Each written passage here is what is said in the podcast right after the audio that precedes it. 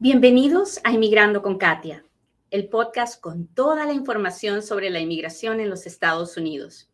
Yo soy Katia Quiroz, abogada de inmigración. Muy bien, vamos a hablar de inmigración como todos los días. Este es el momento en el que yo le pido, por favor, que le machuque al botón de compartir y me permita llegar a un inmigrante más, a uno que que está desesperado por venir a los Estados Unidos, que cree que solo aquí va a poder mejorar su vida y que está pensando en hacer locuras. O también me gustaría hablar con aquel que está acá y que se ha dado cuenta que no, no la va a hacer, que esto es terrible, que no tiene a nadie, que no sabe qué hacer y que está pensando irse a Canadá indocumentado. Sí, de aquí a Canadá. Sí, sí, hay personas que, que sí lo hacen y lo quieren hacer o aquel que está en Canadá y llegó a Canadá y pues que no le gusta, no le gusta el frío, no le gusta la nieve y quiere cruzar a los Estados Unidos, pero no tiene una visa y entonces está pasando, pensando cruzar indocumentado. En cualquiera de esas situaciones, a esas personas le queremos hablar hoy día. Así que si usted conoce a alguien en sus redes sociales que necesita esta información, por favor, compártala si no, quédese y aprenda conmigo, porque en estos días a alguien usted va a escuchar y le va a poder decir, oye, no, mira, yo escuché a Katia que me dijo esto. Así que cuénteme, cuénteme cómo está, de dónde me mira, cuénteme cómo estuvo el fin de semana.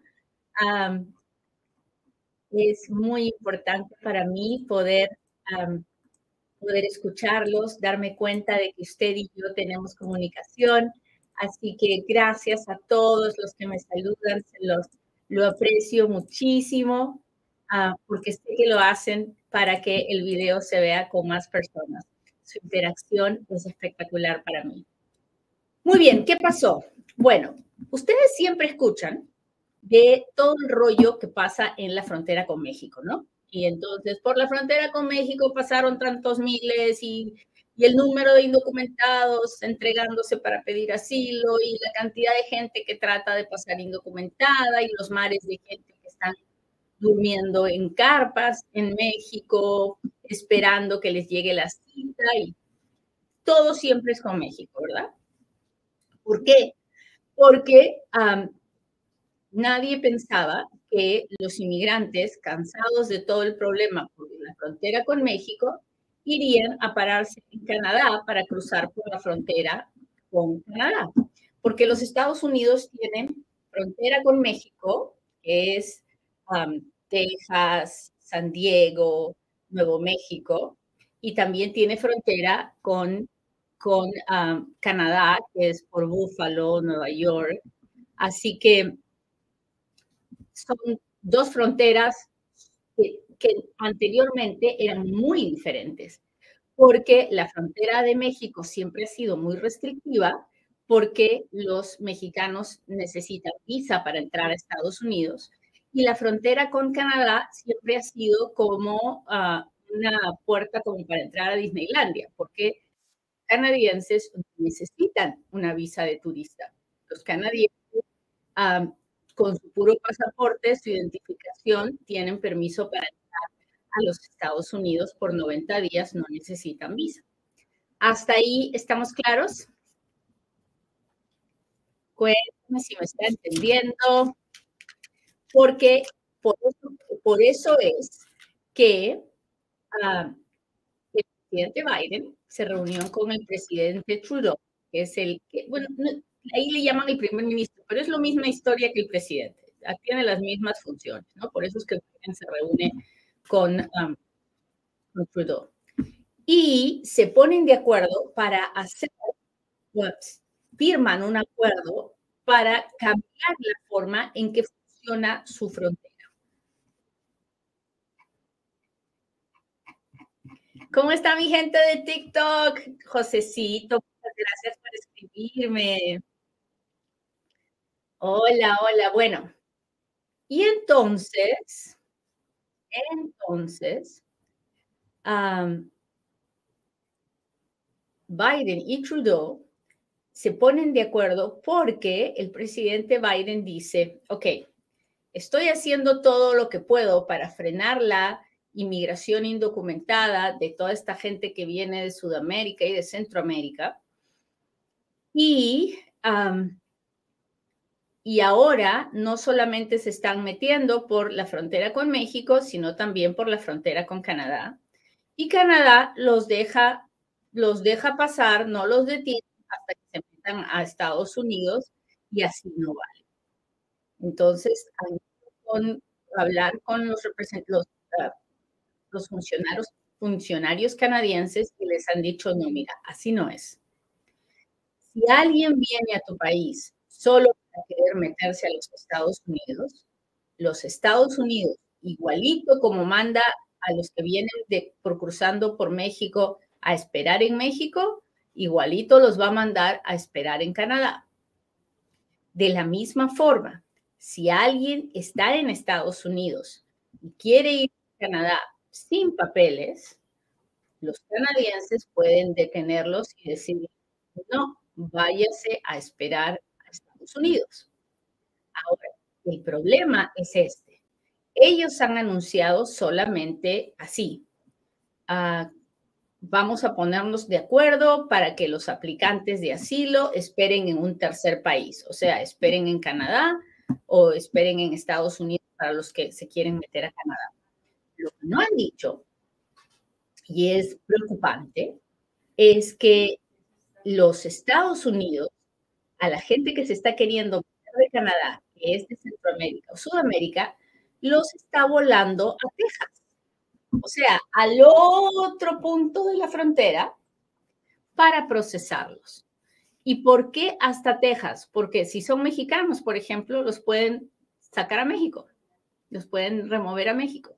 Si son de otro país, pues lo más probable es que ahí están, ahí tienen toda la logística para deportar a, los, a sus países, a, los centroamericanos o sudamericanos.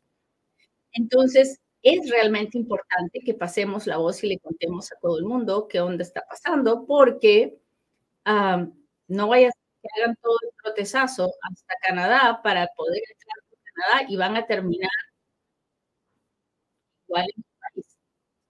Así que eso es lo que está pasando. Ahora, además de eso, Canadá también ha, accedido a dar 15 mil a personas de Sudamérica y Centroamérica. La verdad que no es mucho, pero es algo una ayuda para todos aquellos que quieren salir de sus países a cualquier lugar a buscar una mejor vida.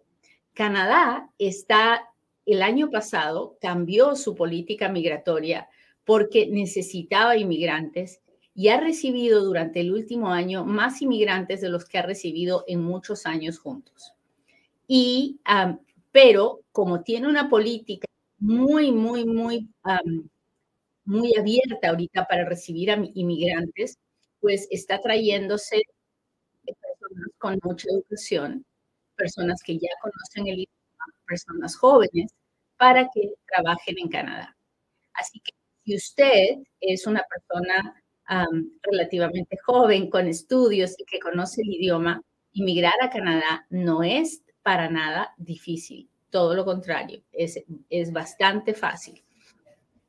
Y ah, el único problema es que si usted tiene problemas con la inmigración de Estados Unidos, ah, eso le va a dar problemas también para inmigrar a Canadá. Generalmente los canadienses revisan cuál es la situación migratoria de una persona con los Estados Unidos ah, antes de poder dar cualquier visa de trabajo o de residencia en Canadá. Así que mucho ojo con eso. Muy bien, pues eso fue lo que pasó. Estamos siguiendo la noticia de aquellas personas que fueron transferidas de la frontera con Canadá a la frontera con México, porque eso es, muy preocupante. No, no, era lo que través del anuncio del presidente Biden y el presidente Trudeau, pero es importante que sepamos que es posible. Lo que han hecho, ya lo han hecho, 34 personas han sido trasladadas de la frontera de Canadá a la frontera de México todavía no sabemos qué va a pasar con ellas, pero presentimos que es para poder tratarlas de manera más rápida.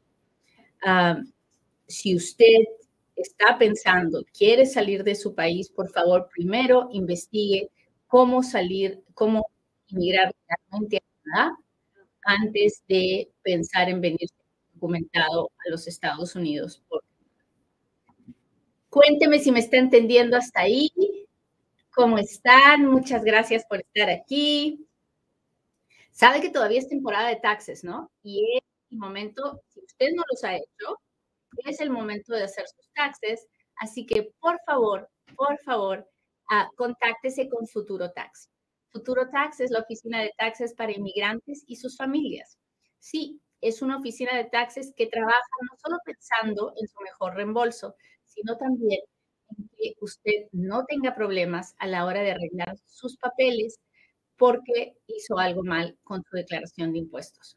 Así que ya lo sabe, el teléfono es 702-483-6555 o entre a la página web de futurotax.com, baje la aplicación, llene su información. Muy bien, es lunes y todos los lunes regalamos una tarjeta de regalo de Amazon de 100 dólares.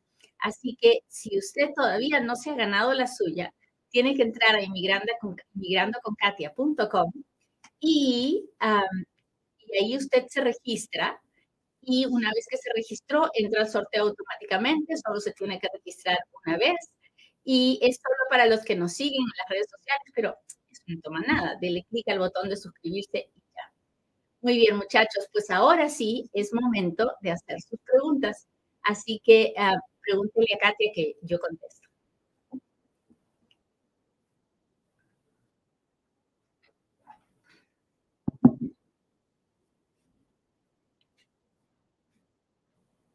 Muy bien, muy bien, listos. Déjenme empezar con mi gente de TikTok. Si me casé con una persona residente permanente y entró por la frontera, ¿puedo arreglar estatus? Ah, no lo sé. Tendría que hacerle muchas otras preguntas para poder saberlo. creo que tiene que hablar con un abogado de inmigración en persona para que este abogado le diga si, ah, si se puede o no se puede. Mi hija tiene 18 años, ¿hasta cuándo puedo aplicar? Hasta que su hija cumpla 21 años. Los hijos pueden pedir a los papás después de los 21 años. Déjenme ver otra pregunta más de mi gente de TikTok. Ah, tengo siete meses que aprobaron el la I-130 y no he hecho las huellas. Ah. Cuando uno, hace, uno le aprueban la I-130, hasta ahí el trabajo de la oficina de inmigración. No entiendo qué significa que no ha hecho las huellas. No sé si usted califica para pedir la residencia o no, o si califica para hacer el proceso consular. Creo que es momento de hablar con un abogado.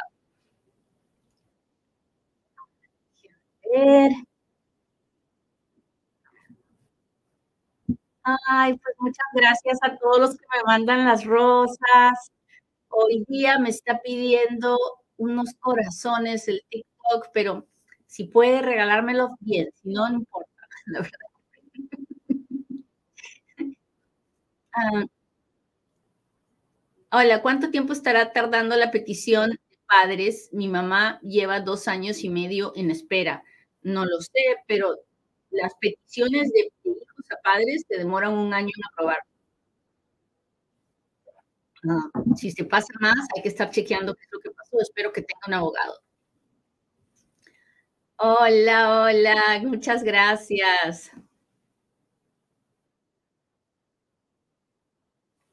Ah, doctora, mi esposo tiene petición de hermano. ¿Cuánto tiempo se demora en Perú? ¿Como 15 años? Déjeme ver. ¿Dónde está mi gente del YouTube? Acá estoy, muchachos. Y ya me encontré con alguien que nos mandó un super chat, un super sticker. Muchas gracias, muchas gracias. Hola, hola. El 4 de noviembre mandamos el ajuste de estatus bajo la visa U. No he recibido nada de noticias ni el recibo. Pues muy extraño, don Sergio, por favor consulte con su abogado para que pregunte. Anita, muchas gracias por las rosas, para que pregunte qué es lo que está pasando. Sí, a mí también me preocuparía.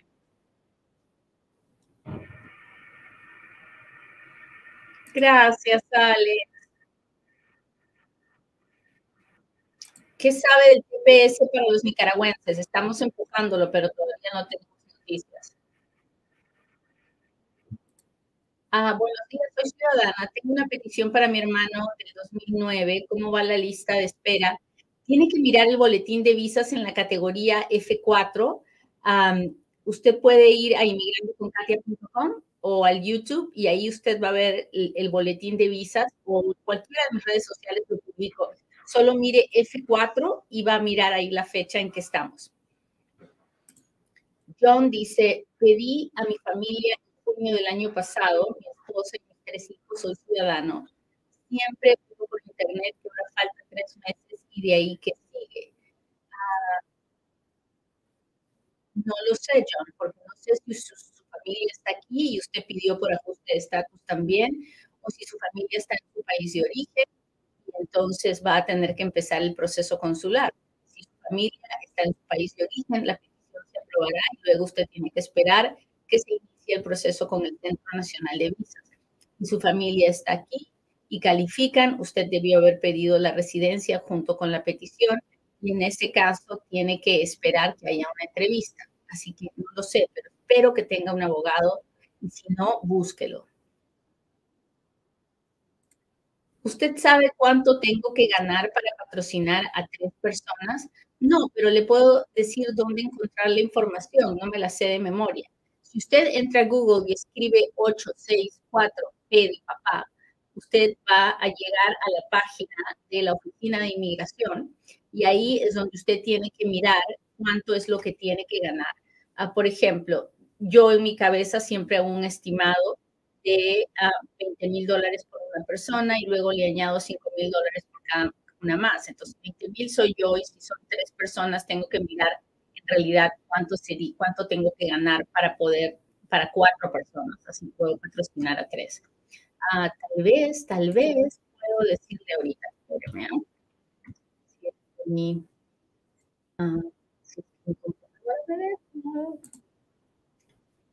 37.500 ah, es lo que debería, debería ganar para poder patrocinar tres personas. Déjenme ver acá.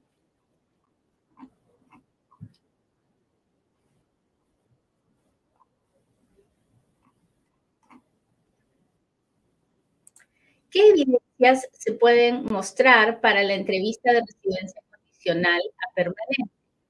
Ah, pues las evidencias de que han vivido juntos y tomado vida juntos a cuentas de luz, agua, teléfono, estados de cuenta de los bancos, conversaciones telefónicas, viajes que hayan hecho juntos, eh, estados de cuenta de las tarjetas de crédito que tuvieron juntos, aseguranza de auto, actos de fin, las cosas normales de la vida regular. Muchas gracias, Anita. Muchas, muchas, muchas gracias. Anita me mató uno de esos corazones que me estaban pidiendo. Hola, hola.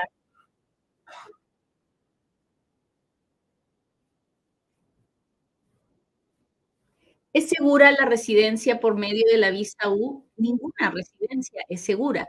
Nadie le puede asegurar resultados cuando es solamente la oficina de inmigración quien hace, quien toma la decisión. Ah, sucede generalmente cuando la persona tiene los requisitos. Entonces, si tiene los requisitos, va a poder obtener la residencia y si hace bien su aplicación, ¿no? Ah, dice, hola, por favor, ¿puedes responder una pregunta? Sí, Ana, pero no sé dónde está su pregunta, no la leo. Ver, déjeme ver, déjeme ver. Gracias, gracias.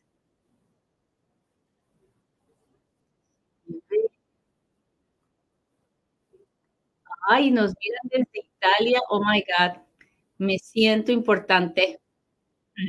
Bueno, me siento importante que me vean de cualquier lugar, pero hasta son siete horas más de diferencia, muchachos. Qué increíble. A ver, a ver, a ver.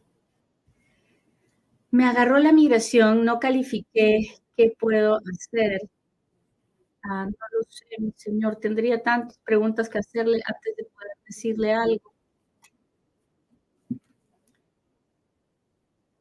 A ver.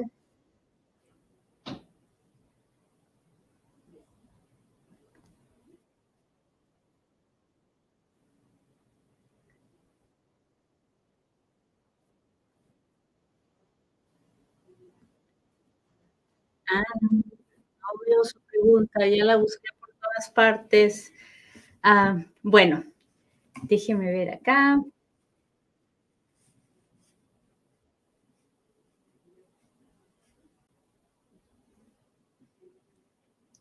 Déjeme ver. Tengo green card por parte de mi papá, que es ciudadano, pero mi mamá se enfermó y la vine a cuidar. Ni la he renovado, ya pasaron casi 10 años, no debo al gobierno.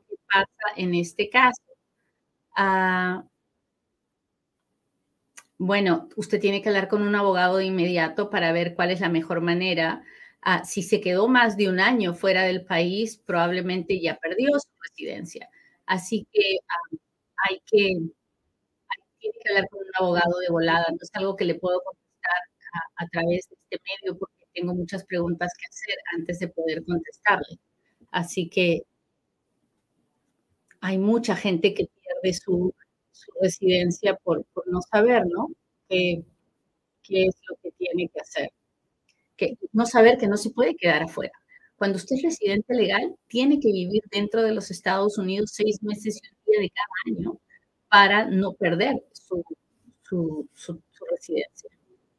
Ah. Yo tengo a mi novio en Estados Unidos, quiero ir a visitarlo, él es ciudadano, ya llevamos una relación de un año y medio, ¿podría empezar a tramitar la visa de novio? Sí, si él se quiere casar, sí. El asunto es que él se quiera casar, porque cuando uno hace la visa de novio, una vez que entra con la visa de novio, tiene 90 días para casarse y pedir la de residencia. Muy bien, muchachos, pues les agradezco mucho, mucho que me hayan um, acompañado hoy. Pido a Dios que hoy sea un buen día para empezar a perdonar, a salir, a, a no quedarnos atracados en el pasado y sentir misericordia por aquel que nos ha hecho daño. Que tengan un lindo día y nos vemos en otro Inmigrando con Katia. Bye.